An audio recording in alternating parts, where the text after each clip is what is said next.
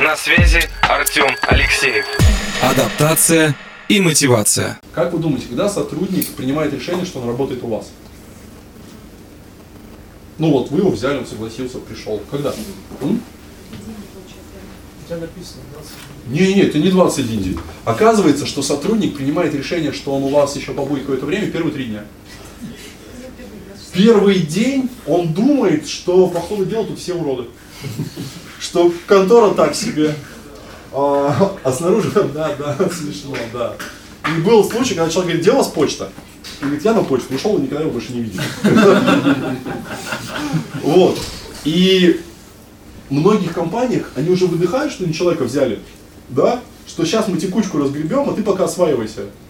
А он в голове думает, что он ошибся очень сильно. И он будет думать три выходных о том, чтобы свалить о вас.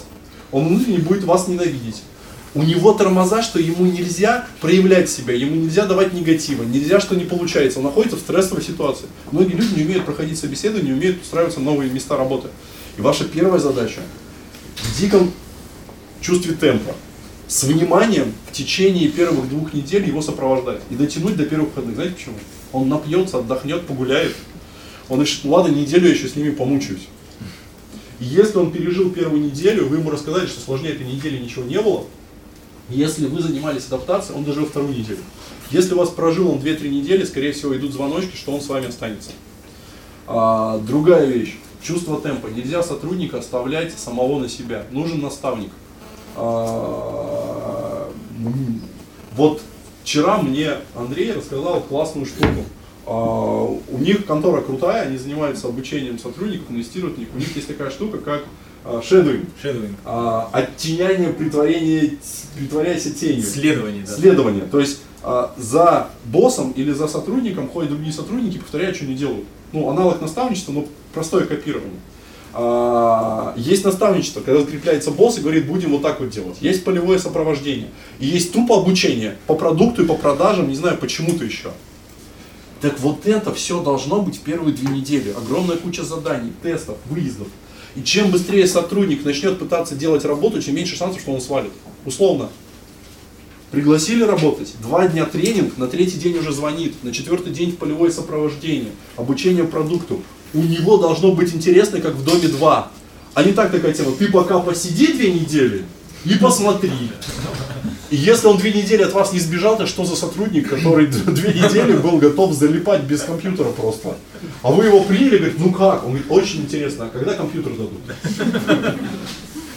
Следующая вещь. Есть практика, что даже, во-первых, практика сидит вот там, это Ольга Челапова, да?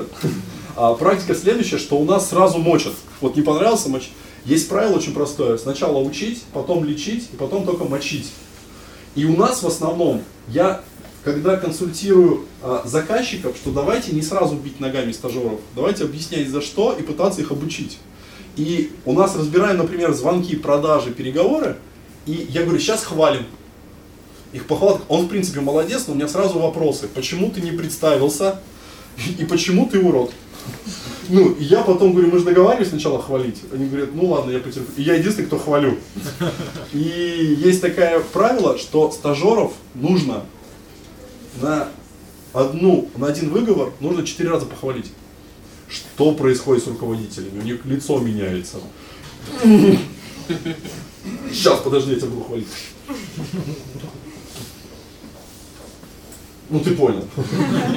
И дело в том, что ругаете-то вы за конкретные косяки, а хвалить нужно за то, что ты молодец, ты уже ешь конфеты без фантиков, ну, научился вытирать нос, ты уже матом не посылаешь клиентов, за прогресс. Ну, а этого, к сожалению, не делают. А у него же внутри зажим, с него это вытаскивать нужно. Можно следующий? Смотрите, а теперь самая главная фишка. Мы перейдем к тестированию. Тестирование я объясню, как работает. А, так получилось, что я 4 года отучился в техникуме на менеджера и 8 лет в институте на менеджера. И только после того, как получил дипломы, я соизволил прочитать вот книжки этих авторов. И сейчас постараюсь за 5 минут объяснить, о чем они писали. Все писали о мотивации. Самый крутой человек был Фредерик Тейлор, который пошел в паровозное депо и учился добывать уголь и работать. И он предположил, он написал красную книжку, 120 страниц, начинайте с нее. Называется «Научная организация труда». И у него такой догмат был классный, что люди хотят жрать. И люди хотят есть вкуснее одеваться лучше, им на это нужны деньги. И если найти самых толковых и платить по прогрессивке, как говорит мой папа, ну, что чем больше делаешь, тем больше зарабатываешь, то это будет их стимулировать к работе. Да? То первая у него гениальная идея была. Потом появился классный э, человек из Одессы, Авраам Самуилович Маслов, он же, он же Маслоу, да? И он уже подумал, начертил вот эту пирамиду.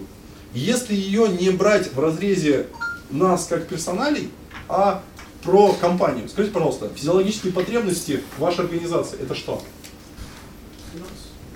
Какие? Это вот минимальная оплата труда, чтобы он с голоду не съел, не, не сдох, это чтобы вот что-то.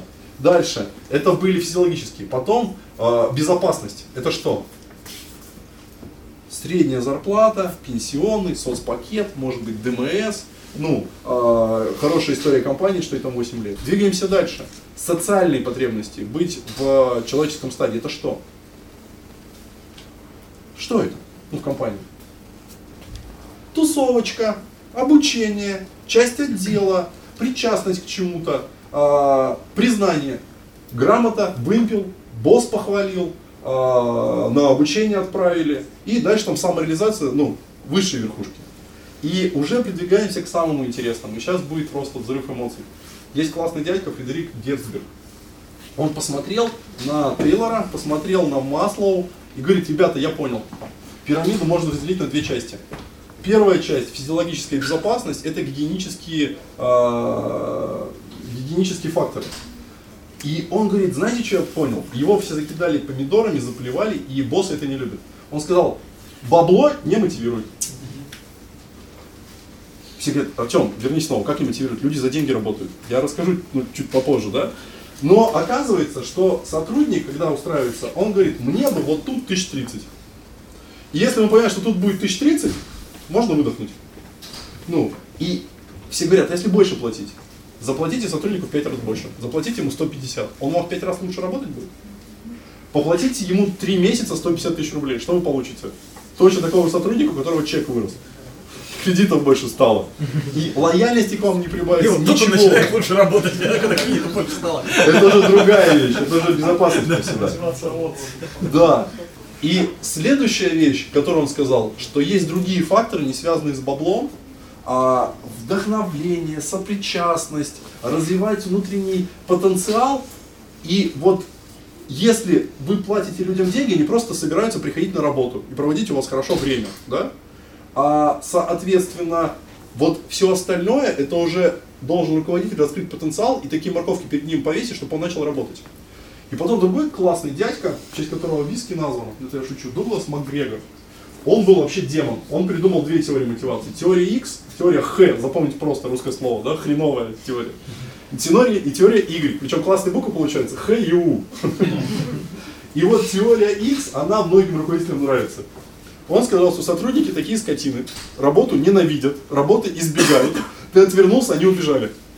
И сотрудники работают так вот чуть лучше плохо для того, чтобы их не уволили. А мы за это этим скотинам будем платить так мало, но чуть больше, чтобы только не сбежали. И там такая вещь, что если могут что-то украсть, украдут, могут что-то не сделать, не сделать, могут что-то убежать, они убегут. И поэтому люди не любят работу, их нужно жестко контролировать. Теория Y другая, она романтичная. Что если у человека раскрыт правильный потенциал, что работа ему интересна как игра и личностное развитие, что если работа ему по душе, то он будет впахивать в любое свободное время, и над ним не нужно вот стоять с плеткой. И есть теория Z, которая говорит, что истина где-то посередине. Но это уже не он. И вот это были основные теории, я думал, что не хватает. И был другой классный дядька, Виктор Врум. Потому что он говорил о другом, о теории ожидания. И она звучит следующим образом, что вы можете прийти к сотруднику, рассказать ему что угодно, но если он считает, что вы не даете это ему до достижения, пример, расскажу анекдот, потом разберем на теории Врума. Война, Вторая мировая, в окопе сидит красноармеец, у него два патрона, на него ползет 10 танков немецких. А, он думает, как двумя патронами 10 танков. И к нему подходит такой сытый политрук говорит, отвлекись на минутку. Он говорит, там танки. Он говорит, да подожди, ты со своими мелочами. Говорит, «А, тебе я поручаю, открываю чемодан, дает кирпич, говорит, вот этим кирпичом сбить мистер Шмидт. Он говорит, слушай, иди ты далеко и надолго, потому что, ну, война, какие мессершмитты, ну, что вообще делать? Он говорит, он говорит, партия, товарищ Ленин, товарищ Сталин тебя лично просит, он ломает кирпич об коленку и говорит, я собью два мессершмитта. Так вот, Виктор Врум, он говорил следующее, что оказывается, сотрудник должен понимать, что есть все ресурсы для достижения цели. То есть, если вы говорите человеку, тебе нужно совершить 50 холодных звонков, которые приведут к 20 назначенным встречам. Телефон, база, обучение проведено. А, и самое главное, он должен был это в прошлом дел- делать, он должен в этом верить. Вторая вещь. А, если он понимает, что эти звонки не приведут к отгрузкам, потому что у вас на складе нет, то есть не будет результата, он снаружи-то покивает, он говорит, да, эй, и не будет делать, он не верит в это. То есть он должен понимать, что он может это сделать, будет результат, а следующая вещь, что за это заплатят деньги. То есть, если просто по вруму, он может это сделать, это достигнет результат и за это точно заплатит. И вот если ожидания и потенциал совпадают, он это будет делать. Можно следующий слайд?